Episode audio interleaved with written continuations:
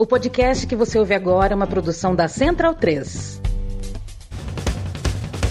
Começa agora pela Central 3, o programa para quem sabe que o futebol é muito, muito mais do que apenas um jogo. Está no ar o podcast da Trivela.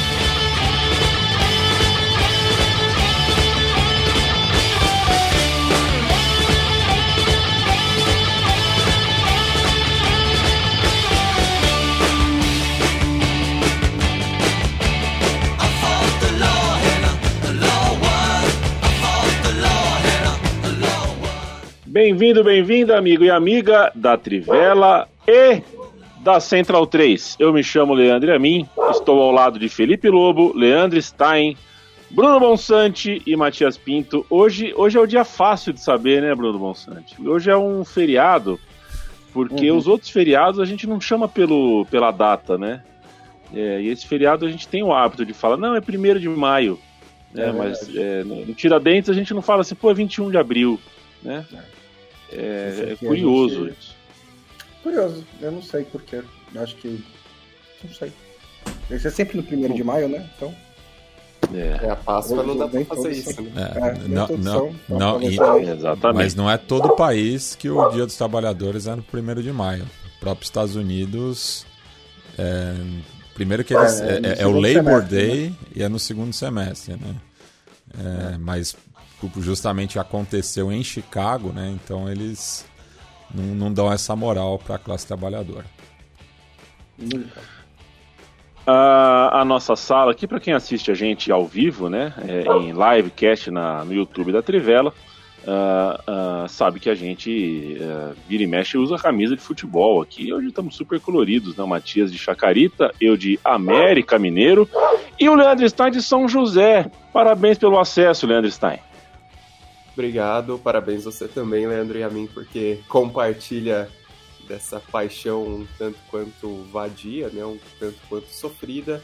E aí, enfim, depois de uma temporada em que todo mundo estava esperando voltar para o inferno da Bezinha, o São José consegue esse renascimento, né, com o próximo treinador da seleção brasileira fazendo milagre, assim, não, não tem outra explicação para falar o que, que o, o, Ricardo Costa fez no São José, né? Foi um renascimento total do que, enfim, é, se esperava, é, do que vinha acontecendo com o time. Conseguiu essa vitória sobre o, o Grêmio Prudente, né? Um jogo com sua dose de sofrimento também pelos gols perdidos, mas veio a vitória, né?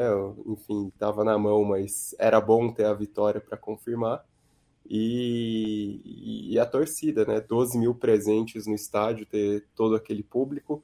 Infelizmente não pude ser um deles porque estava de plantão no momento, então precisei acompanhar ao vivo no YouTube. Mas uma baita alegria, né? Só quem, quem torce para times de divisão de acesso sabe como é bom conquistar um acesso, como é ter esse tipo de esperança e voltar agora com a esperança de retornar à, à Série A1 do Campeonato Paulista, que é algo que a gente cresce com isso, né? Cresce ouvindo. Eu ainda não, não vivi tanto no fim dos anos 90, quando São José jogava na primeira divisão do futebol paulista. Agora vai voltar a mesma ladainha de sempre para ver se, enfim, concretiza o retorno para a Série A1 do Paulistão. Eu passei um tempo, não sei se o Matias lembra disso, mas por um tempo eu falava que ser campeão de divisão de acesso não valia nada, o que é importante era só o acesso. Eu mudei de opinião. Uh, é bom. O Matias mesmo que escreveu o dia desse que envelhecer é muito bom. Por que, que você falou isso, Matias Camatur? Ah, porque você era hater do LeBron James. Sim, sim. É, é bom, a idade é chegar é bom. Você anda, é, você anda hater de umas coisas que eu acho que daqui cinco anos você vai gostar, sabia? Tipo? Eu tenho essa sensação. Ah, outros atletas aí. Outros atletas.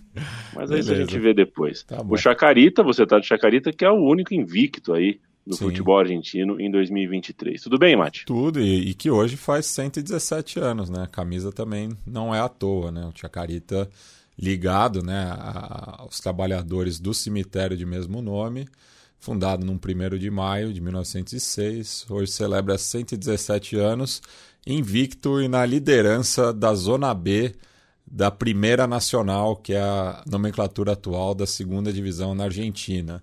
Só para ver como, como o regulamento também excelente, né? É, enfim, porque são duas chaves, né? Uma com 19 e outra com 18. Os dois líderes é, fazem a final pelo primeiro acesso. O clube perdedor se junta aos demais 14 classificados para o mata-mata, enquanto que é, o lanterna de cada chave é rebaixado automaticamente e os penúltimos fazem um jogo pela permanência. Então tem, tem emoção para todo mundo. Quero mandar um abraço para o Carlos Giraldelli, está aqui gritando Vamos Águia, um beijo para você.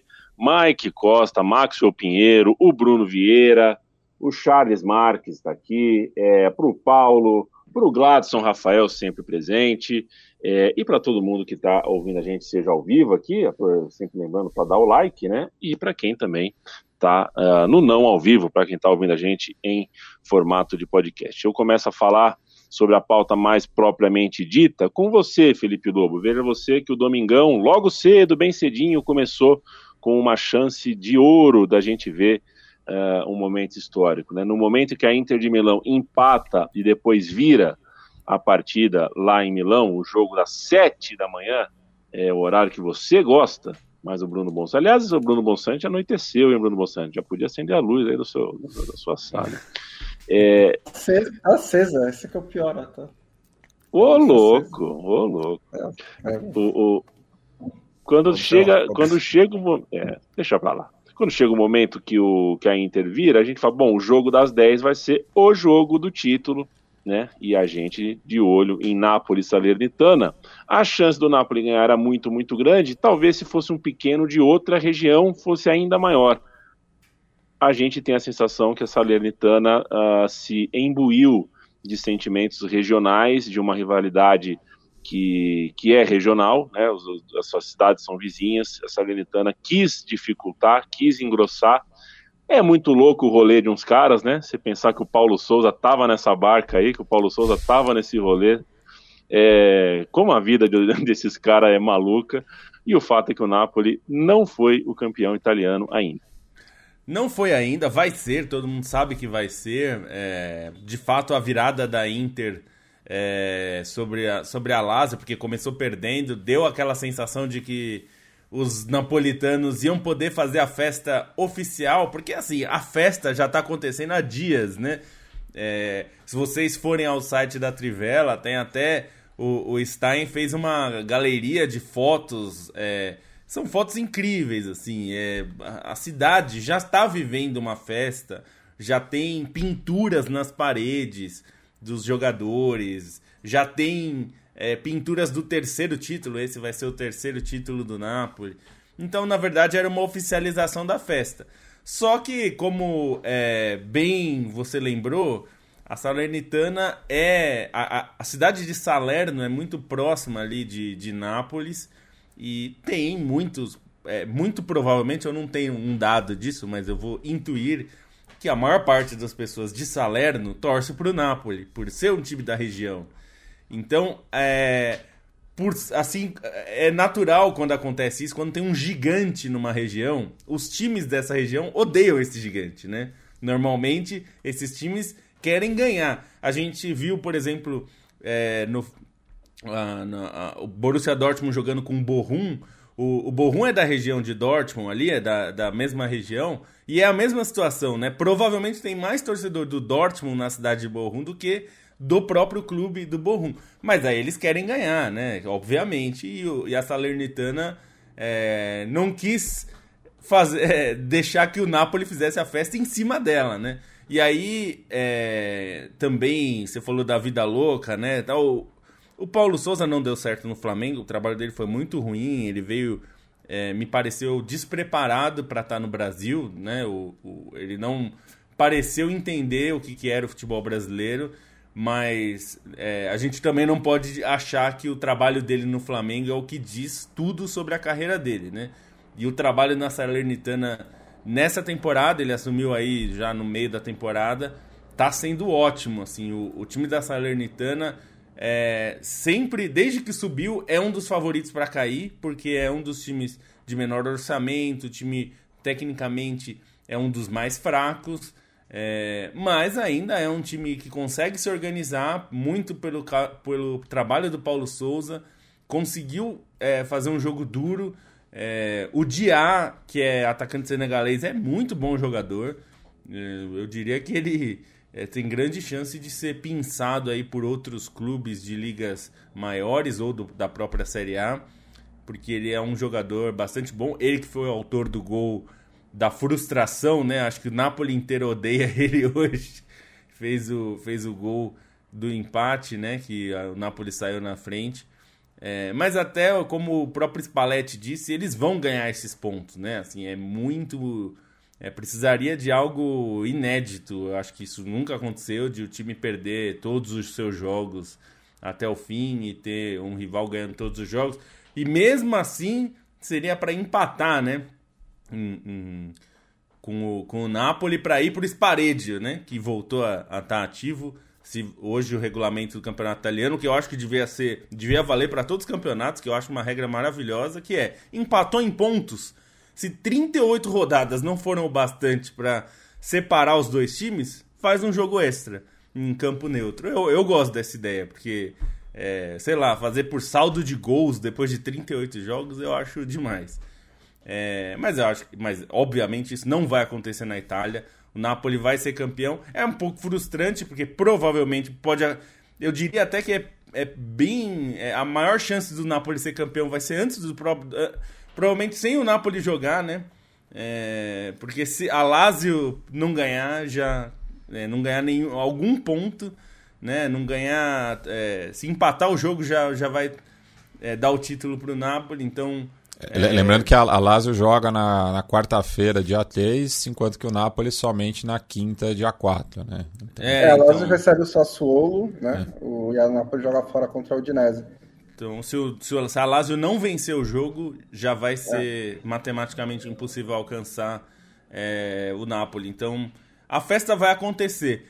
Provavelmente, eu acho que vão armar outra festa dessa, para não para essa rodada de meio de semana, para a rodada do fim de semana com o Napoli, né, para poder fazer uma festa decente. Mas vai acontecer, né? É só é um assim, adiamento. Porque recebe é assim. a Fiorentina no domingo, dia 7, no estádio Diego Armando Maradona. É assim, é uma questão momentânea, né? Porque se você perguntar antes da temporada como você quer ser campeão, os caras vão falar de qualquer jeito, né? Claro. E, e acho que assim, a temporada foi mais um desfile do que uma competição, né? Porque é, o Napoli basicamente ganhou todos os primeiros 25, 26 jogos e está desde então nessa de é, contagem regressiva para chegar ao título. É, não foi o título mais emocionante de todos os tempos, do que, de novo, perguntar antes da temporada, tá valendo, ótimo. Foi um título absolutamente dominante do, do, do, do Napoli. A questão é que, assim, uma vez que só resta ser campeão, aí o como importa um pouquinho nesse momento, né? E a torcida que foi para o estádio de São Paulo pensou, bom, vai ser hoje, né? Olha a festa, meu domingo não vai acabar. Olha o Maradona, aí, por gentileza. É, desculpa, no Maradona, é isso. É, o meu domingo não vai acabar, né? Não vou faltar no trabalho segunda-feira, vai todo mundo entender e tal. E aí não aconteceu e é uma pequena frustração. Agora pode ser campeão no sofá, ou ser campeão em Udine, o que não é a mesma coisa mas é só uma questão momentânea. Quando acabar a temporada, chegar lá abril, maio, junho, os caras vão estar super felizes de qualquer maneira. E porque não tem a menor possibilidade do título não chegar, né? Tipo, absolutamente nenhuma, zero. É, e tem muito reflexo também do que é o momento mais recente do Napoli, né? Outra coisa que o Spalletti falou que é muito claro, assim, que dá para perceber de fora é como o time chegou mais desgastado nessa reta final da temporada até tem um mérito, né, em relação ao que se pensava que a Copa do Mundo pudesse ter um impacto e não teve, assim, o time até perdeu para a Internacional, mas depois voltou a, a emendar muitas vitórias, manteve essa, essa folga na liderança, mas claramente é um time que tem mais desgaste, isso se percebe principalmente nesse, nessa criação, né, que foi o, o primeiro tempo contra a Salernitana, que foi um time que rodou mais a bola, tentou encontrar alguma coisa, mas não, não foi tão criativo quanto precisava, e aí isso arrasta a tensão, é, enfim, deixa, já tinha uma ansiedade grande, aumentou, e mesmo as principais armas já não estão naquele nível que estavam antes, né? O Ozymen é, voltou abaixo do que ele estava até a última lesão, né? A lesão que, que tirou ele do, do jogo contra o Milan, por exemplo, não está conseguindo ser tão efetivo. E o próprio Kvaratskhelia, no começo, ele era mais imprevisível, né? Agora você percebe os marcadores encontrando algumas maneiras é, de controlá-lo um pouco mais. Então, isso pesa também no contexto, mas também não tira os méritos do que o Napoli fez por 30 e tantas rodadas e da maneira como construiu as vitórias, da maneira como jogou, da maneira como, enfim, teve esse encantamento que até transbordou para a Champions League, principalmente na fase de grupos, e que vai acabar sendo a marca desse título, né? A lembrança, o jogo do título, o mais lembrado talvez nem seja o que se consuma, né? Se, é, se confirme o título. Provavelmente vai ser o 5 a 1 sobre a Juventus, que que é a marca maior dessa magia do Napoli na temporada. É, o, o, o Bruno Bonsante, aí o Lorian fez 1x0 no. Napoli, no, no, Paris Saint-Germain, né? É, aí coloquei um dinheiro. Vai virar, o vai virar. Aí o é. Hakim foi expulso. É, aí Hum. Aí foi, foi tudo embora. Mas enquanto eu estava no, né, no aeroporto, indo para o aeroporto, nessa coisa de viagem, eu percebi que em 30 minutos o Liverpool fazia 3 a 0 no Tottenham. É. É, e eu não sei é, o que aconteceu quando pousei em São Paulo e o jogo tinha sido 4 a 3 com dois gols nos acréscimos. É, eu preciso que você me explique.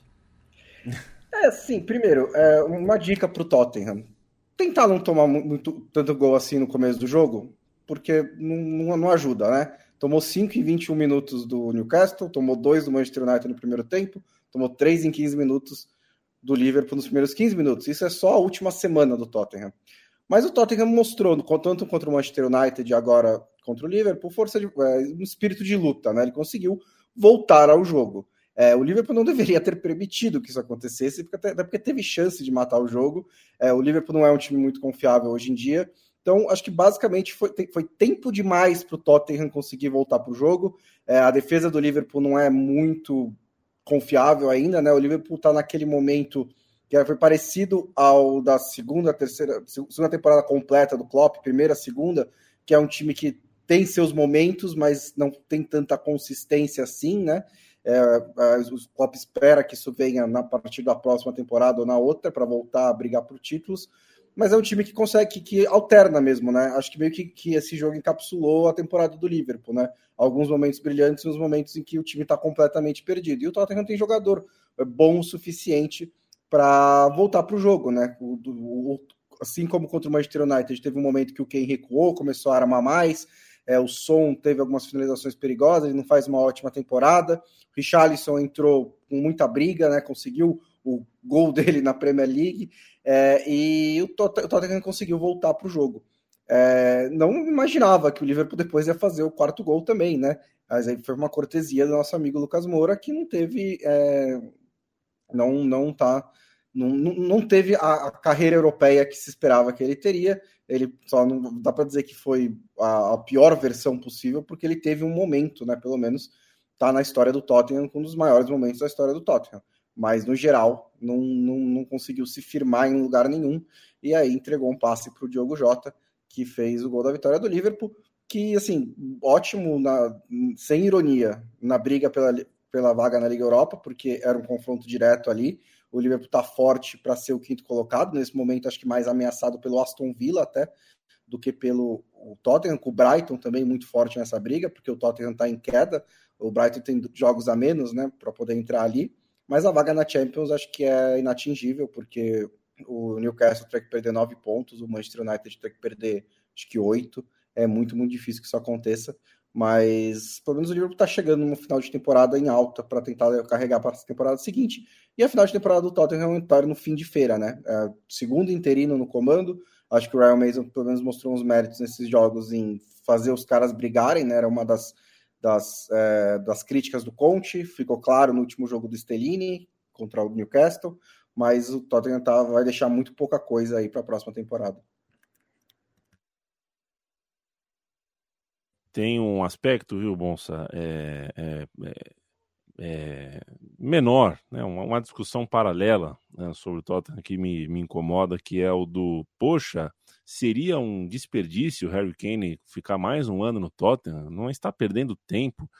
É, cara, tá muito fácil ser jogador de ponta hoje no mundo, cara. O problema nunca é ele, o problema nunca passa por ele. É, a discussão é sempre que o melhor jogador tem que estar necessariamente sempre nos melhores times. Deixa um, deixa um craque topo jogar um, um só. Tô pedindo para um só. Eu entendi o Haaland assim, sair do Borussia Dortmund, eu entendo as pessoas saindo dos seus clubes, mas uh, o Kane assim, vai querer sair, eu sei também, mas porra. Essa pode ser a opinião cara. mais ousada que eu já tive na vida, mas quem ficar até os 37, 38 anos do Tottenham, eu acho que ele ganha um título. Acho. A questão é que assim, se ele quiser sair, é se ele for pro Real Madrid, é. Se ele for pro Real Madrid, ou pro City, ou pro United, ele provavelmente vai ganhar 5 ou 6, ou 7 antes de se aposentar. Essa é a questão que ele tem que, que, que, que, que avaliar. Né? Se ele um título pelo Tottenham, para ele, como o cara do Tottenham, como um prêmio pela lealdade que ele teve ao Tottenham durante a carreira inteira, vale mais ou menos do que eventualmente ganhar uma Premier League pelo Manchester United, uma Champions League pelo Real Madrid, ou o que quer que seja. Acho que é essa conta que tem que fazer. É, eu, eu sou um pouco romântico, eu gosto de ver os caras tipo, ficar no clube, esses caras desse nível, né? Dessa nível de, de, de, de relação, ficar no clube para sempre, porque vai ser muito estranho sempre, né? O Kane fazer gol contra o Tottenham, ou se um dia o Totti saísse da Roma, ou se o Gerrard saísse do Liverpool, essas, o Del Piero da Juventus, esses, esses, essas bandeiras acho que são muito importantes. Acho que é mais importante o que você constrói naquela relação com aquele clube do que maximizar os títulos. É, então essa é a questão para o Kane. É, eu não é. sei para onde que vai, sinceramente. Ele quase saiu na, na temporada, duas temporadas atrás, é, acabou não saindo, aí o City contratou o Haaland, agora não está mais tão interessado assim, mas não sei. É, eu, eu também eu também tenho, eu vou nessa mesma linha. Eu acho que tem tem coisas no futebol, é, no esporte, né? Mas a gente está falando de futebol especificamente que valem muito. E uma dessas coisas é você ser uma lenda num clube. O Kane já é mas ele é, continuar no clube é uma. E a gente tá falando do, do Kane ficar no Tottenham. Se fosse o Derby County, no momento atual do Derby County, eu entenderia. Não dá para um cara desse nível ficar no Derby County jogando na segunda divisão. É, eu entendo isso. É, mas a gente tá falando do Tottenham, que é um time que tá ali.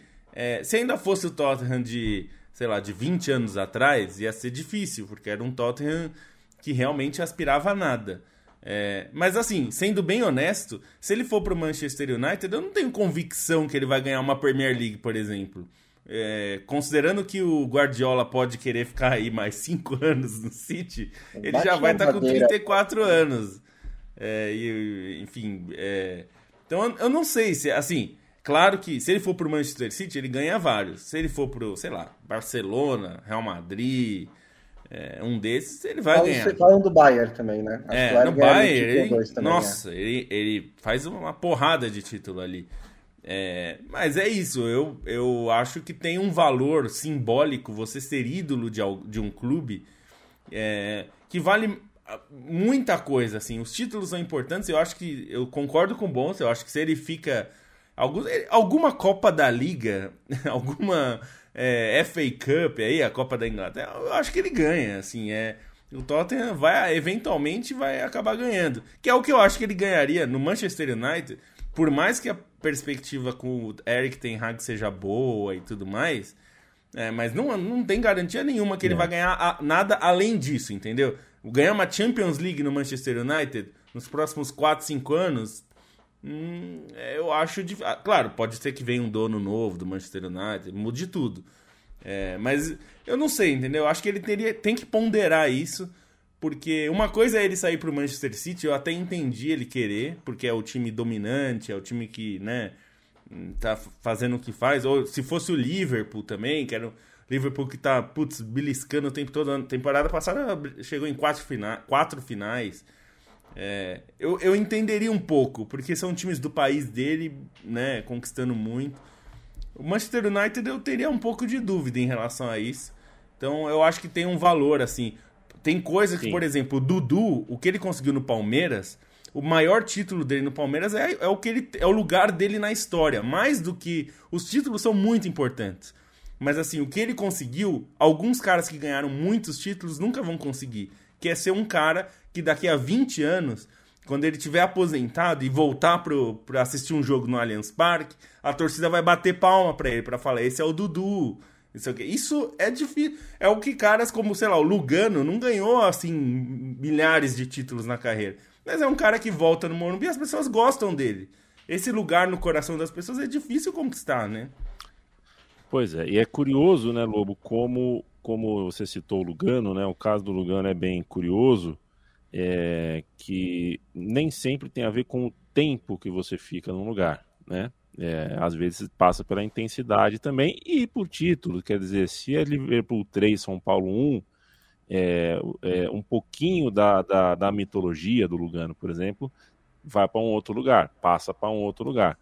É, se o Lugano fica mais cinco anos e ganha três campeonatos brasileiros, a mitologia dele vai para outro lugar. O Lugano não ficou tanto tempo no São Paulo quanto parece. Assim como o Gamarra no Corinthians, não ficou tanto tempo no Corinthians quanto parece. Mas enquanto ficou, passou essa sensação para o torcedor, né, de que uh, pode vir o Milan, pode vir o Real Madrid, é, eu, eu, sou daqui, eu estou aqui, é, e cria essa, essa identificação. Mas falando em jogador e futebol, uh, do Uruguai, o seu Felipe Lobo, eu quero falar é, contigo de Sudambife. Sudambife, nossa parceira, parceira do podcast da Trivelli, falar de Uruguai é lembrar não só de Lugano e de grandes jogadores, mas também de Boa Parrilla, de bife de ancho, de chorizo. Falar da Sudambife é, por consequência, lembrar de carne com maciez, suculência. Aliás, a maciez, a suculência, o marmoreio das carnes da Sudambife são únicos e a gente já se acostumou a consumir aqui no time da Trivela. E é importante para quem uh, não se lembra, não sabe, a Sudambife é um site, sudambife.com.br. Você compra pela internet e a carne chega na porta da sua casa. Esse é outro diferencial da Sudambife. Em sudambife.com.br você faz a sua compra e a carne chega até você, você não precisa nem sair de casa.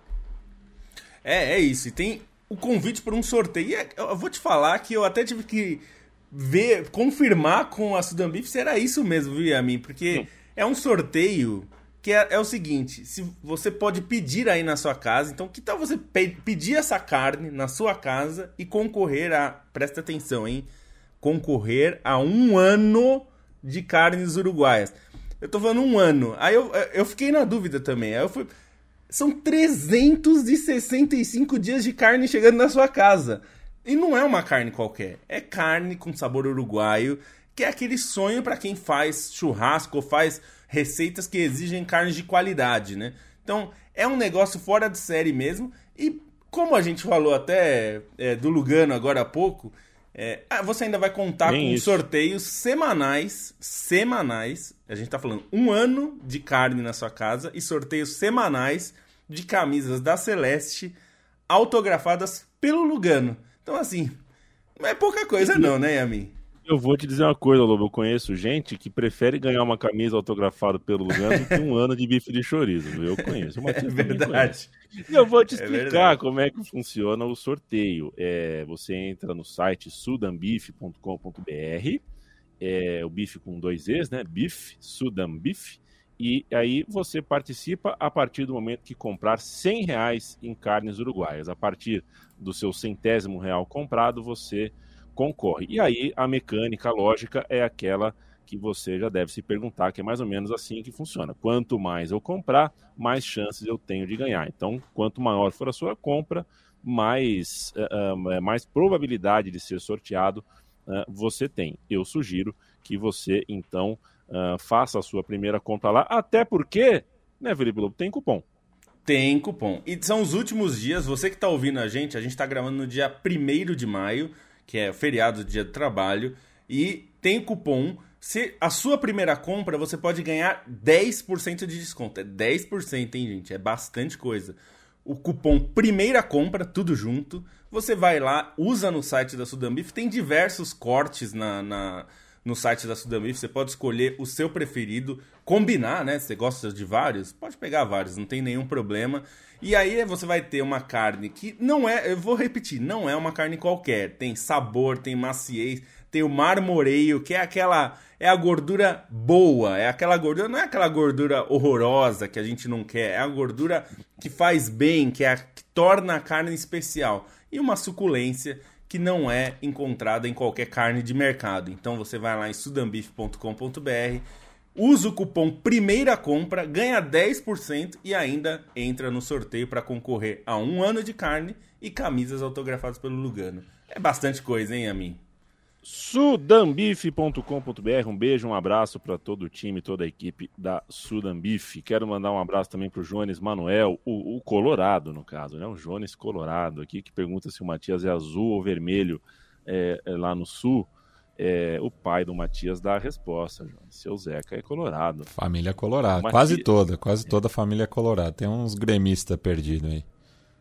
O Matias só não é colorado porque faltou. É, o Zeca não estava num momento muito enfático. A gente falou sobre isso dia desses aí. É, quase, por muito pouco. E Matias não seguiu os passos de Rogério Ceni e seu Zeca. Moisés Henrique, boa noite. Bigode, Bigode pergunta. Eu vou te inverter. Eu faço a pergunta para o Stein: Maradona em 94 ou Romário em 86? Aí fica mais fácil, né? O Maradona em 94 por tudo que causou e enfim, por por toda a revolução, né? Romário, enfim, não estava na Copa do Mundo. Uma, uma escolha mais fácil. Acho que o, Rom, o, Romário não tinha nem estreado profissionalmente é, em 86. É, não, mas, mas... não na, na seleção acho que é em 87 que ele estreia, né? No Vasco talvez, acho que ele estreia em 85, é. se não me engano. Sei lá, eu sei que marcar o Romário nos juniores do Vasco devia ser mais difícil que o Maradona. Não, não era mais é, mas é isso aí, deu uma olhadinha meio rápida aqui. Eu também, Aparentemente tava... foi 85, 85 no Vasco é. e 87 na seleção. Até tem, tem texto da Trivela da, da estreia do, do Romário na seleção. E ainda foi frustrante, porque a Copa de 90 ele vai machucado, né? Então ele. 94 realmente foi a Copa que ele chegou para ser o cara, né? Porque em 90 não, não tinha condição física, né? De fazer isso.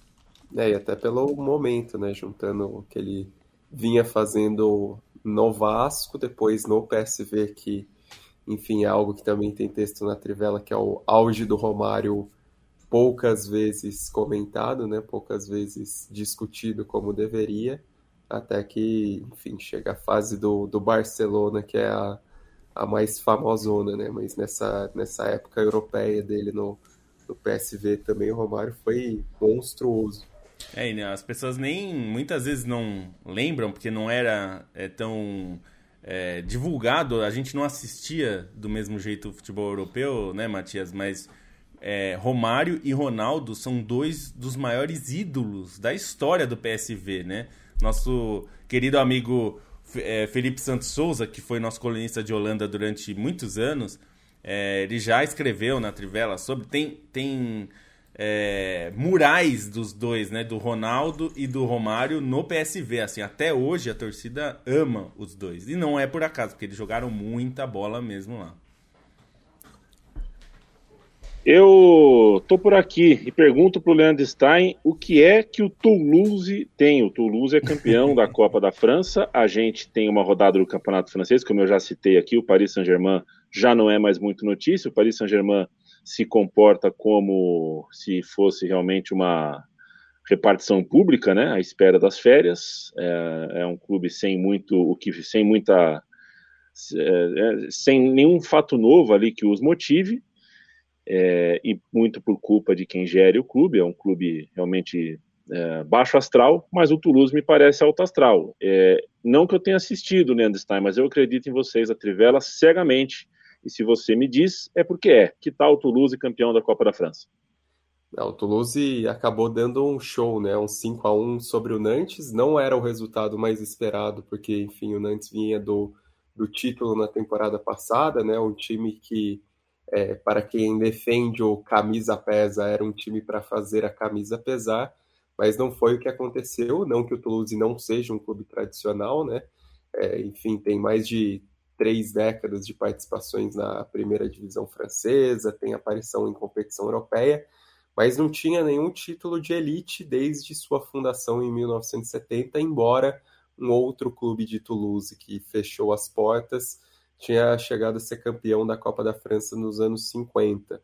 E aí chegou essa final, chegou o grande momento no Stade de France, e o Toulouse vai e, e mete um 5 a 1 inapelável.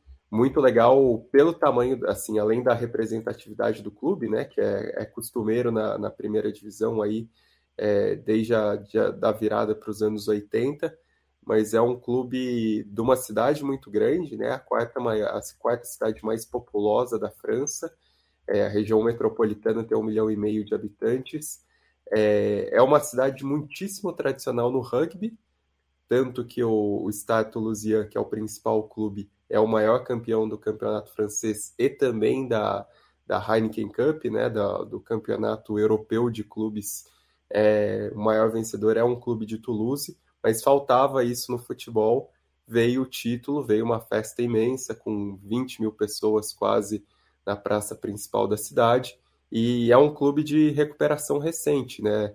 É, o Toulouse estava na segunda divisão até a temporada passada, conquistou o acesso nessa temporada da primeira divisão, faz uma campanha de meio de tabela e tem um projeto bastante interessante que é bancado pela Redbird, que são os mesmos donos do Milan, chegaram antes até no Toulouse, chegaram em 2020, é, passaram a investir num enfim, é o que todo mundo sempre diz, né? Mas a comparação com o Moneyball por investir em estatística na contratação de, de jogadores, até do próprio é, do treinador do Felipe Montagnier, foi contratado em, em base dessas estatísticas.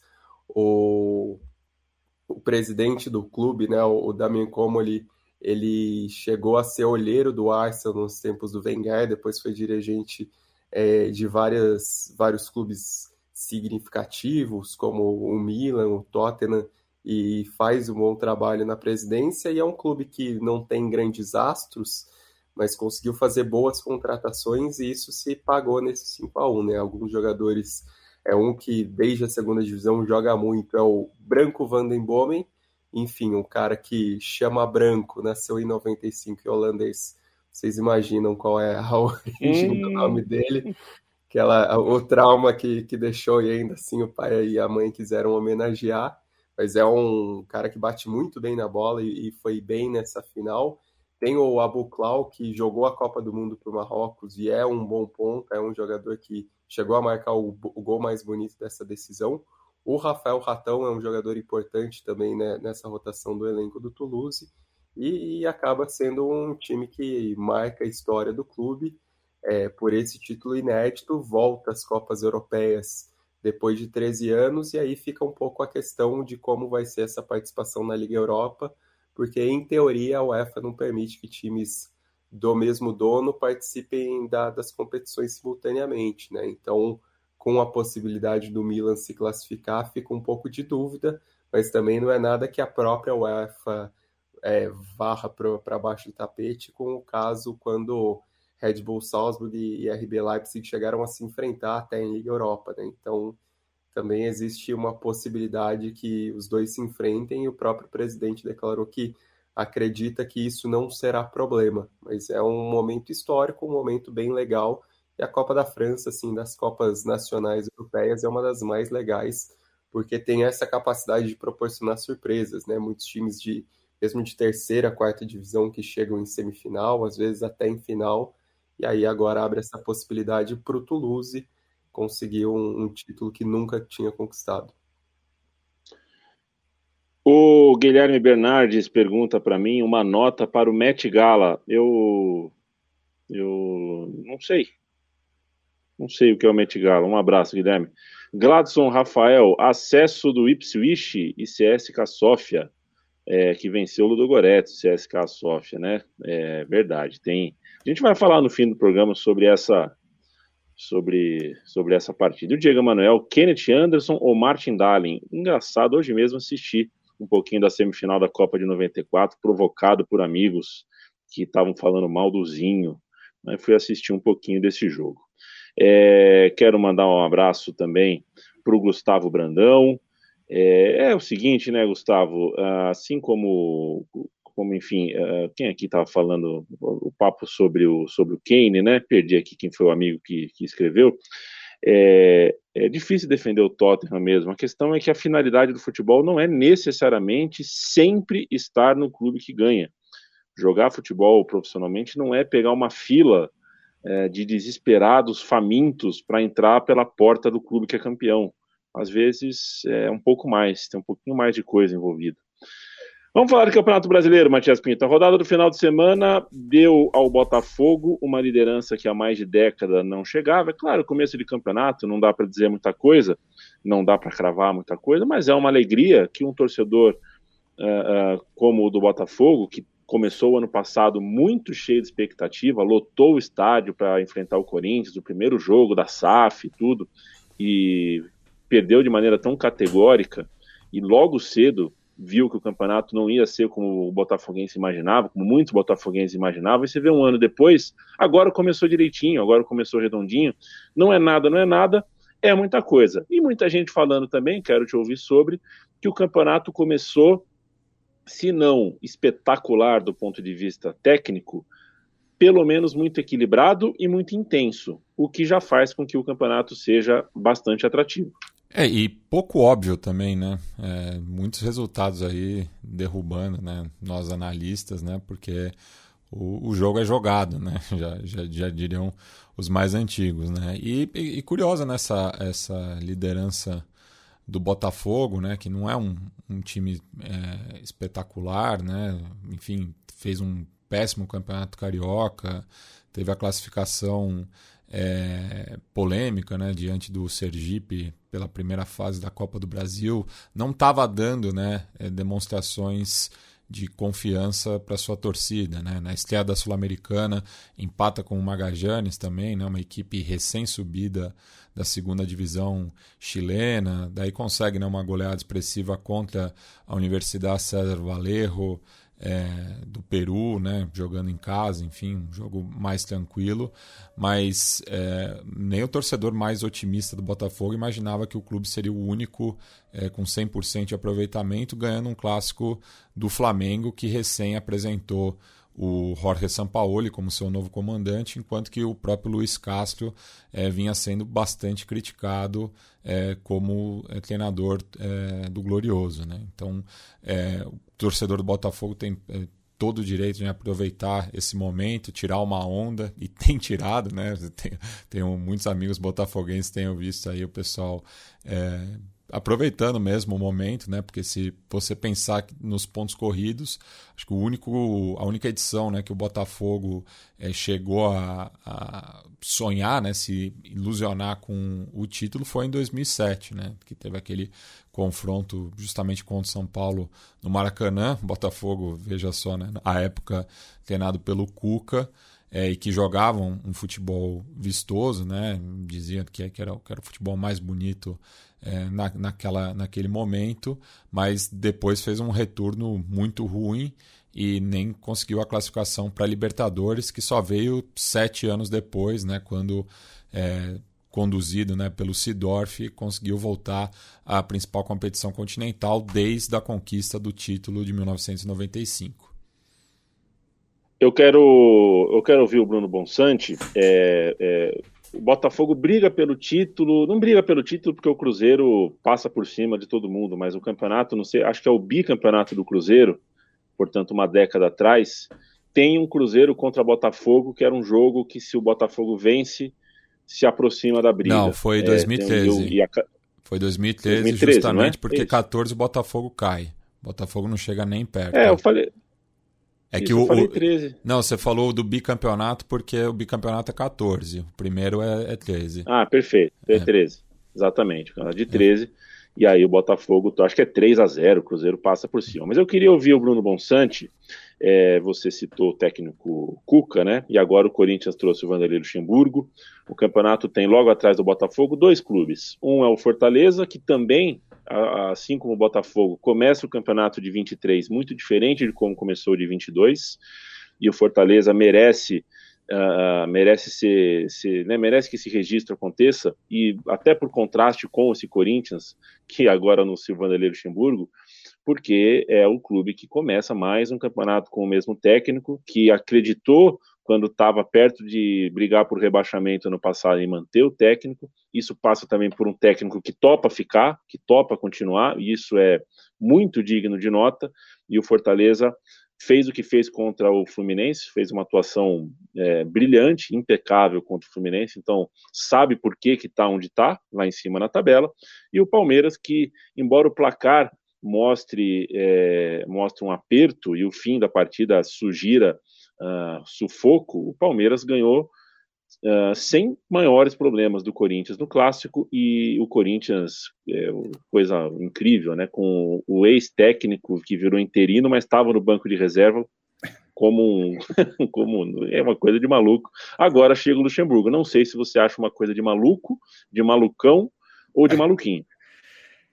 É, assim, começar dizendo que a diretoria do Corinthians não teve a melhor semana da vida dela, né? Nesse, desses últimos 10 dias aí não foram brilhantes. É, eu não acho. Eu não acho nem coisa de maluco, eu acho ok, sabe? É, assim, primeiro, a gente tem que, que, que, que saber o que esperar de quem, né? É, depois que contrata o Cuca, com toda a, a, o que aconteceu, né, com toda a polêmica, Aí depois, os nomes que saem são Mano Menezes, porque sim, né? Porque é a, é a criatividade dos dirigentes brasileiros. Aí o Roger Machado, que, é, que não, não, faz tempo que não encaixa um bom trabalho, mas também é um nome que não, não é assim extremamente criativo. Os caras chegam no Luxemburgo, que é outro cara que vem do passado. E assim, ele tá nos últimos trabalhos dele mais ou menos na média do futebol brasileiro. Ele não, não, não, é o Luxemburgo dos anos anteriores. Eu acho até que ele tem um problema de. de né, quando ele dava aquelas entrevistas dizendo que vários dos conceitos modernos não existem e todos, ele inventou todos eles, isso vai sempre colocar um teto nos trabalhos que ele pode fazer, porque é, se ele não está disposto a aprender coisa nova, se ele não está disposto a aplicar coisas novas, é, nunca vai ser do nível de excelência. É, e assim, os, tra os, trabalhos dele em campo mostraram que não é só da boca para fora, né? O, do Vasco, no Palmeiras, que até não foram horríveis, não foram tragédias, do Vasco foi até relativamente bom, do Palmeiras teve os seus momentos, ele não mostrou realmente que está antenado nada de novo. Então, assim, é, quando a coisa está muito bagunçada, eu entendo a busca por certa familiaridade. E acho que o torcedor corintiano talvez tenha isso um pouco com o Luxemburgo, né? Ele hoje é uma figura menos polêmica do que ele já foi 20 anos atrás, 15 anos atrás. É, ele fez, consegue fazer trabalhos razoáveis, pelo menos, né? Os últimos eu acho que foram mais ou menos nessa linha, um pouco melhor no Vasco, um pouco pior no Palmeiras, mas ele ainda ganhou um Paulista, lançou uns moleques. É, para terminar o mandato do Duílio, poderia ser muito, muito pior. E chegou a ser pior, né? Então, acho que é uma escolha, sim, é, muito pouco inspirada da torcida da, da, diretoria do Corinthians. Não é o melhor que ela poderia fazer, mas também está longe de ser o pior, né? É, não, é, não, nem todo clube do futebol brasileiro, do, do, da Série A do Campeonato Brasileiro vai ter o melhor técnico do mundo. Então, alguns vão ter que ir com um técnico que hoje em dia é nota 6, 5,5 talvez. E talvez, assim, volta para o Corinthians depois de muito tempo. O Corinthians tem os seus talentos no, no, time, né? Tem alguns bons jogadores, pode encaixar ali, fazer um ótimo sexto lugar e vamos todo mundo embora para casa. Talvez seja isso o máximo que o Corinthians pode fazer nessa temporada do Campeonato Brasileiro. Tem as, as Copas, é, Luxemburgo né, não tem uma história né, muito rica na Libertadores, mas sei lá, eu fui no jogo, no, no jogo do domingo e eu posso dizer com muita segurança que o Corinthians precisa de um técnico. Muito. E acho que o Luxemburgo é um, é um, é um técnico. Ele é, ele é um técnico razoável nesse momento. Ele é um. Consegue, ele, ele é um técnico. Acho que ele é um técnico razoável nesse momento. Quase 40 anos de experiência. Um é, é muito experiente, isso é verdade. É, depois de 2018, eu, eu, né, o Felipão conseguiu ganhar o Campeonato Brasileiro e era mais ou menos é. esse mesmo debate, né? Não, e, foi, é... e acho que é, é um paralelo muito parecido, porque também é, era um Palmeiras que estava saindo de anos muito bagunçados e do nada encontra familiaridade no Filipão, que é a, a torcida pensa e fala: olha, não sei o que vai ser com o Filipão, mas pelo menos eu sei quem o Filipão é, eu conheço o Filipão, a gente já teve essa relação, então vamos uns meses com o Filipão. Acabou dando certo. Talvez dê com o Corinthians também. Ah, é, mas o curioso no caso do Filipão que deu, deu certo por é, é, linhas, Fase, é, linhas tortas, né? Porque ele deu certo sem querer, né? É o primeiro ele... título brasileiro sem querer da história. É, é, o título culposo, né? Exato. É, aconteceu porque ele priorizou as Copas. Que ele foi bem nas Copas até. Perdeu é, num confronto que era equilibrado mesmo, né? Foi pro Boca. Mas sobre o Luxemburgo, assim, eu acho que eu tava falando com os meninos aqui antes que talvez seja o melhor momento possível para contratar o Luxemburgo pro Corinthians, né? Eu tô dizendo. Porque depois do Cuca. Só, só lembrando, foi... Lobo, que o, o, a última passagem do Lucha pelo Corinthians foi em 2001. Aquele 2001. título paulista contra o Botafogo de Ribeirão Preto. Já são. É, não, é, tem tem gente adulta que nunca viu o Luxemburgo treinar é o, o Corinthians. Não, eu digo pelo seguinte: depois que você. que o Corinthians cometeu uma grande barbeiragem, no caso Cuca, que foi isso, né? Um, os caras é, se surpreenderam com o óbvio, né? É, com o, o, desfecho que era muito óbvio que aconteceria. Depois daquilo, era difícil tomar uma, uma decisão pior. É, ou mais polêmica. Teve gente defendendo o Rogério Senna. Acho que aí seria equivalente por motivos diferentes, claro. Mas seria uma polêmica, digamos, é, diferente, né? É, mas com alguma similaridade. O Luxemburgo, assim, é, é, eu acho que ninguém esperava, mesmo antes de, de, de ter o Luxemburgo, que fosse campeão brasileiro. O Corinthians não vai ser campeão brasileiro. Não ia ser com outro técnico e não vai ser com o Luxemburgo. É, acho que a questão ali é o que você consegue fazer para administrar esse elenco para ficar ali na metade da tabela, buscar uma vaga na Libertadores, que eu acho que, é, que hoje, né, metade da tabela vai para a Libertadores. Então, acho que é isso. Num, é, num mercado de técnicos que é muito ruim, né? Porque a gente, eu fiquei fazendo esse exercício. Quem que o Corinthians deveria contratar? E é uma pergunta difícil, né? De ser respondida. Não é tão simples, né? É claro que tem gente muito bem paga para fazer isso e muitas vezes eles não fazem o trabalho direito é, nos clubes. Mas é, é isso, poderia ser bem pior. eu, fiquei, eu, gostei dessa definição que o Bonsa deu. Pensando como poderia ser é, como essa gestão do Duílio poderia terminar, uma gestão horrorosa que o Duílio faz de é. futebol, poderia ser pior. A fase do Bonsa tá boa, né, Lobo? A fase não, fase né? Do... Ele é. é... A, o Bonsa só não, tem fase já, boa, né? Já tá, é, já, eu, já começa lá de cima, né? Já começa lá de cima, mas a fase tá boa mesmo. É, e, enfim, em parte é difícil a gente saber que técnico é bom, que técnico é ruim no Brasil, justamente porque na nossa cultura que não dá tempo para um técnico passar por uma má fase e restaurar o seu trabalho, porque ele é demitido antes, e o técnico não se permite quase nunca o, a temporada de confirmação. Quando ele ganha, ele vai para um lugar maior, ele vai, né, o que o Voivoda está fazendo no Fortaleza, por exemplo, nos permitiu olhar o que é passar por uma má fase, o que é passar pela temporada de confirmação do sucesso. Isso é raríssimo. E aí a gente fica meio sem saber. Tem uma porção de técnico mais jovem aí que eu não sei. Pode, pode, vir, pode ser que ele seja muito melhor do que eu acho que ele é, mas eu não tive como. Ele, ele é, nem, nem os clubes, nem ele mesmo com as decisões dele me deu chance de saber. Leandro Stein, tô puto. Campeonato alemão, Borussia Dortmund tem a faca, tem o queijo e aí a faca escapa da mão na hora que passa o queijo, aí cai o queijo no chão, a faca cai no pé. E.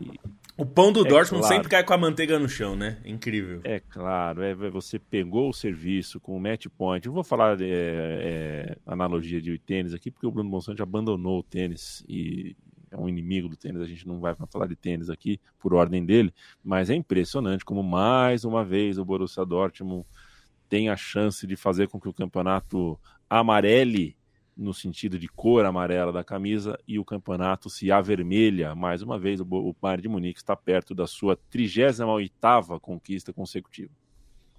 É, esse era um jogo que o Borussia Dortmund tinha a obrigação de vencer, né? E até pode fazer um, dá para fazer um paralelo em relação a, a Salernitana, o fato do Bochum ser também um, um rival regional e tudo isso, mas não dá, né? Um time brigando contra o rebaixamento. O Borussia Dortmund ainda toma o primeiro gol e consegue uma resposta rápida. E não dá para dizer que o time não criou, né? Que não buscou. Teve bastante volume de jogo.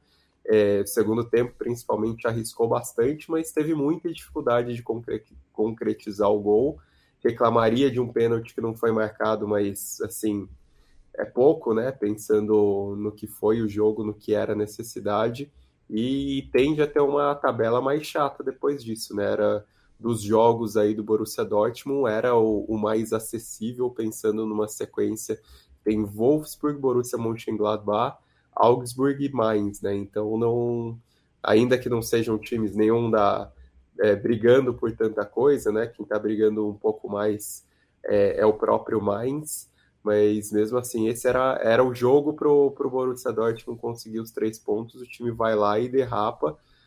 O que me faz ter o mínimo de crença no Borussia Dortmund é que o Bayern de Munique, por incrível que pareça, também está derrapando muito, né? E esse jogo contra o Hertha Berlim, que era até mais fácil, pensando que o Bayern de Munique jogava em casa contra o Lanterna, o Bayern de Munique também teve dificuldades, parou no Christensen, no goleiro, que fez uma grande partida, mas aí dois passes maravilhosos do Kimmich acabaram é, abrindo o caminho para a vitória no segundo tempo, mas também não que o, que o Bayern de Munique transmita tanta confiança, porém com uma tabela mais fácil, pensando que vai ter Werder Bremen pela frente, Schalke, aí um entrave maior contra o Leipzig e o Colônia. Não é uma temporada que, que dá para apostar em qualquer um pelo que eles vêm produzindo. Mas por histórico, o Bayern de Munique, no fim das contas, acaba um, um passinho à frente.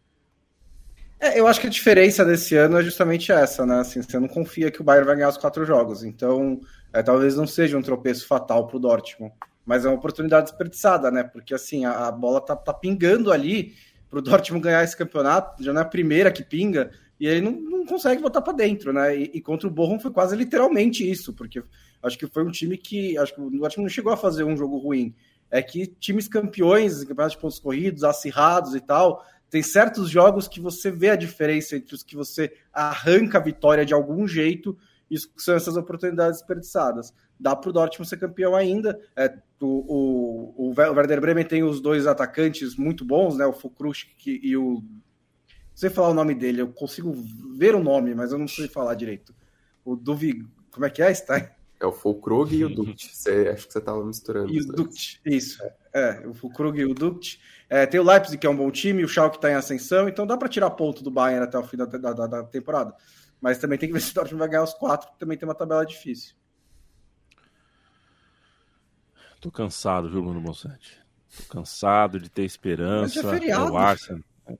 Não, mas é o futebol aí. A gente tem esperança em umas coisas. Não acontece. Eu queria muito que o Dortmund fosse campeão esse ano. Esse, esse ano eu. É, ainda dá, né? Vamos. É. Vamos... O Arsenal eu já acho que não. É, e só para não, não perder ah. o, o, gancho do Arsenal, que tem que mencionar a semifinal do, da Champions Feminina, que foi hoje, né? Ah, é. Arsenal é. e Wolfsburg, 60 mil no estádio Emirates. E aí vai o Arsenal, abre o placar, toma virada, empata 2 a 2 termina os 90 minutos 2 a 2 assim como o jogo de ida. A partida vai para prorrogação, e aí no 14 minuto do segundo tempo da prorrogação, a defesa do Arsenal entrega uma bola inacreditável numa troca de passes lenta ao redor da defesa. O Wolfsburg vai, marca o gol, vence por 3 a 2 se classifica para a final da Champions Feminina. Então a torcida do Arsenal não teve nem esse alento com o time feminino, né? Tudo bem que é preciso reconhecer porque foi uma grande campanha até pelas circunstâncias, né? Assim, a quantidade de jogadora, de jogadoras importantes que o Arsenal tem no departamento médico, assim, é, é uma aberração. As quatro principais jogadoras estão tão machucadas no momento e, obviamente, isso atrapalha. Mas, pô, a entregada, a maneira como aconteceu no finzinho da prorrogação, dar de bandeja esse gol pro, pro Wolfsburg foi muito doloroso, e aí a final da Champions Feminina vai ser Barcelona, que a gente já tinha até comentado antes, que ganhou do, do Chelsea, né? Se classificou contra o Chelsea, empatou o segundo jogo, mas se classificou contra o Chelsea, contra o Wolfsburg. Final vai ser em 3 de junho é, na Holanda, né? No, em Eindhoven, no, no estádio Philips. Barcelona é o favorito, mas o Wolfsburg tem uma história de respeito na Champions, já que essa, essa, essa é a sexta final do clube, com dois títulos, um bicampeonato em 2013 e 2014. E eu, tem o seu Olympique de Marseille também, né? A gente passou meio pela França, mas ele tá cinco pontos do PSG, né, Yamin? Vai saber. E, mas tem um confronto com o Lan, né, na próxima rodada. Na tabela do Olympique é bem mais difícil que a do é. PSG. O PSG pega o Clermont, que é o, é o time mais bem colocado uhum. até o fim do campeonato. O resto são dois a zona de rebaixamento e dois estão um pouco acima. E só precisa ganhar quatro ah. desses cinco jogos. Então é um pouco difícil mesmo de pensar nisso, né? Mas sei lá, vai saber. Se os caras não saírem da preguiça, e o, a tabela do Olympique, além do Lance fora, tem o Lille fora também. Você falou do, tá falando do Paris Saint-Germain, Bruninho, me fez lembrar, você, você se relacionou na semana com a notícia das férias da criança Lionel Andrés Messi Cusitini em solo catarinense? No começo dos anos 90 ou não? Não, não, não passou pela... Pois é, um, um, tem um menino chamado é, Lionel Andrés Messi Cusitini, é, hoje conhecido como La Pulga. E uhum. ele foi criança, ele com dois irmãos, acho, e estavam em Santa Catarina, passando férias tal, e tinham foram comprar camisas de futebol. O irmão comprou uma do Flamengo, o outro uma do, do Vasco, Não, são, lá, são os primos. Os, os, primos, os primos, né? É, é, o, é o Max e Biancucci, é. E o Lionel pegou a do Palmeiras. Ai, é vingança. É, rapaz. Ele é, queria. É coisa de louco. Ele torce para que time mesmo, Yami? Lá na Argentina? Ele é, ele é News. É, então. É News. Dizem que também um pouquinho River Plate, né? O, o meio que o segundo coisa é o River, mas hum. é News. O Guilherme Bernardes, eu procurei no Google aqui, tá? Eu tava sem o Google, tava sem o meu navegador aqui, mas agora eu procurei, entendi o que é o Met Gala. Acho uma coisa uh, assim, socorro. Cada vez que eu vejo essas, uh, o, o tapete vermelho do Met Gala, eu grito socorro. Mas é o seguinte também, Guilherme, a gente tem que aprender a respeitar o excêntrico também, né? Porque tem profissional da moda que vai saber explicar, que deve, tem a sua função. É, a gente, assim como eu gosto, tem gente que vê Círio de Nazaré e acha esquisito, tem gente que vê o desfile na Sapucaí e acha bizarro. É, enfim, cada um na sua. Mas eu acho bem às vezes me dá um pouco de agonia. Acho que é só desperdício de, de, de, de, de energia e ego, ego, ego, ego, né? Essa sensação que eu tenho. Mas eu sou um ignorante sobre o tema. Estamos terminando o podcast, Matias Pinta. A gente se vê segunda? Vemos ah, quinta. Segunda já é. A gente é, se vê na quinta? A gente se vê na quinta, oito e meia. Aqui, comigo, você, Bruno Bonsante, Felipe Lobo, Leandro Stein. Grande elenco. E uma quinta-feira com uma grande, com uma grande surpresa, um campeão no mundo em 1994 estará com a gente aqui. Não vamos revelar, né, Bruno Bonsante? Um beijo.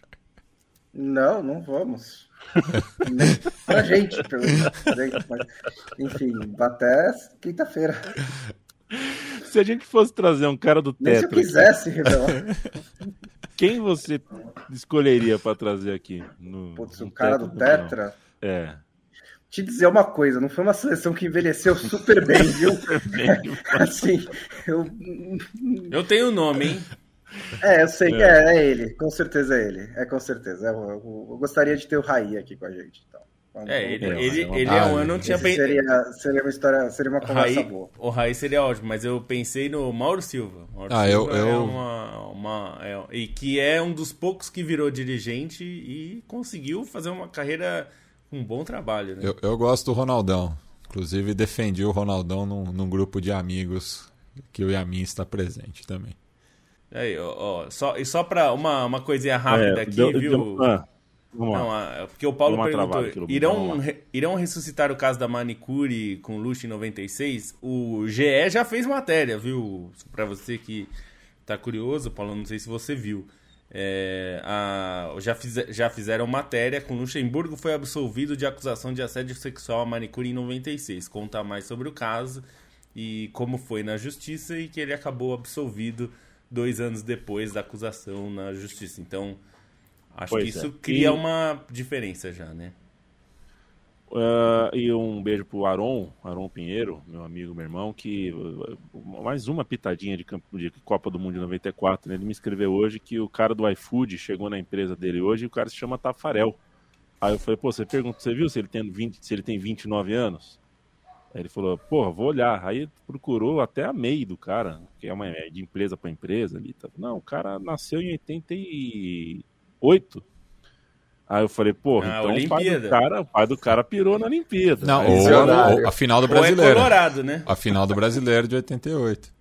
É. Ou foi a final do Brasil 88, é. mas sei Que lá, foi em 89, na verdade, então acho que não, não, é. não, não, poderia ser. É, em 87 ele já tinha ido bem, né? É. Já tinha sido. É, é prova... pode ser um pai colorado aí, né? Um beijo, Leandro Stein, até quinta. Um beijo até quinta. Um beijo, Felipe Lobo, acho que já deu tchau, tchau, né? Um beijo pra você, companheiro. Um beijo, até quinta-feira e fiquem com a gente se Deus quiser, ele há de querer, estaremos aqui na quinta-feira. Visite a nossa cozinha, trivela.com.br, compre nossos produtos, capred.com.br barra trivela. Uh, apoie o estúdio independente da Central 3, apoia.se barra Central 3 e visite nossa cozinha e conheça nossos podcasts em central3.com.br. Um beijo, um abraço, cuidem-se bem. Tchau, tchau.